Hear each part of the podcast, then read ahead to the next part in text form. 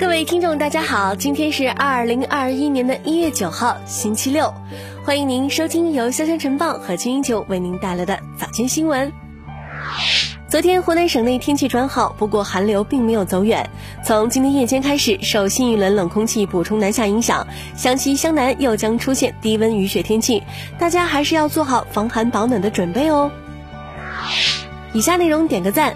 二零二零年十二月二十三号早上，衡阳县的兰陇乡白水完全小学班主任杨光明发现有个叫小杰的孩子没有来上课。他平时很少请假，拨打家长电话无人接听。杨老师很担心，就找到小杰的姐姐，让他带路回家。大家赶到小杰家门口喊门，无人应答。透过窗户隐约发现里面有人。破门而入之后，发现一家四口因为煤气中毒都已经昏迷了。幸好来得早，四人都成功获救。提起救人的事儿，杨光明说呀，学校的学生多是留守儿童，很多时候需要更上心。一月六号，江苏常州公交司机朱建杰驾车时，看到后排一名男子对身边的小女孩动手动脚，小女孩被吓得一动不动，身体僵直着。朱建杰当即停下车，走到男子面前制止，随后安慰小女孩：以后遇到这样的事情不要害怕，要勇敢的大声喊出来，告诉周围的叔叔阿姨。希望小女孩没有留下阴影，感谢好心人。以下内容围观一下。由于不满物业服务，长沙某小区业主龙女士两年来一直没有交物业费。近日，物业发来律师函催交，显示他已经欠了物业费一点四万元，产生违约金一点九万元。龙女士解释说，她买的房子交房一年便发现开裂、渗水等问题，严重影响她的生活。她多次找物业维修，但一直都没有解决，于是从二零一八年四月开始停交物业费至今。物业经理表示，龙女士房屋质量问题发生在质保期内，由开发商负责维修，物业只是在中间起到沟通协调作用，她不该以此为由拒交物业费。物业呀，收违约金的情况少，一般情况下，业主愿意交本金就可以了。记者为此咨询了律师，律师表示，业主不能因为物业维修义务履行瑕疵而拒交物业费，但是呢，可以就物业费的减免与物业协商，如双方协商不成就应各项各自主张，分别向法院起诉。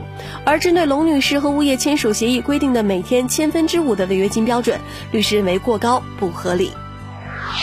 一月四号，江苏扬州一位大妈带狗遛马路，不料呢，狗冲到对面车道，一辆小车正好驶来，狗被撞死。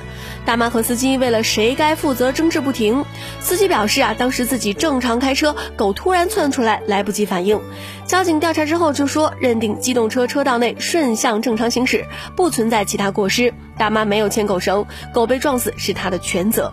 对此，大妈一句话让交警傻眼了：“我们走的是斑马线呀。”交警对此驳回：“斑马线是人行斑马线，不是狗行斑马线。”司机真的是太难了，斑马线不仅要礼让行人，还要礼让狗。这两天呀，应届生因为拒绝九九六被申通快递辞退的消息正闹得沸沸扬扬。河南又出现加班不自愿、集体扣工钱的事儿。郑州启阳公司的员工称啊，有一天老板让他们自觉加班，但是他们并没有接到加班的通知，就没有加班，结果集体被扣除了十二月的绩效。有九个员工表示啊，非常的不满，想要离职。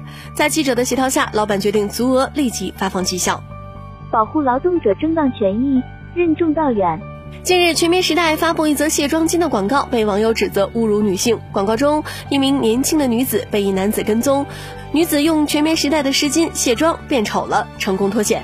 有网友质疑啊，该广告情节不尊重女性，拿女性的恐惧作为卖点，还表现了受害者有罪论，因为漂亮啊才会被跟踪，丑就恶灵退散。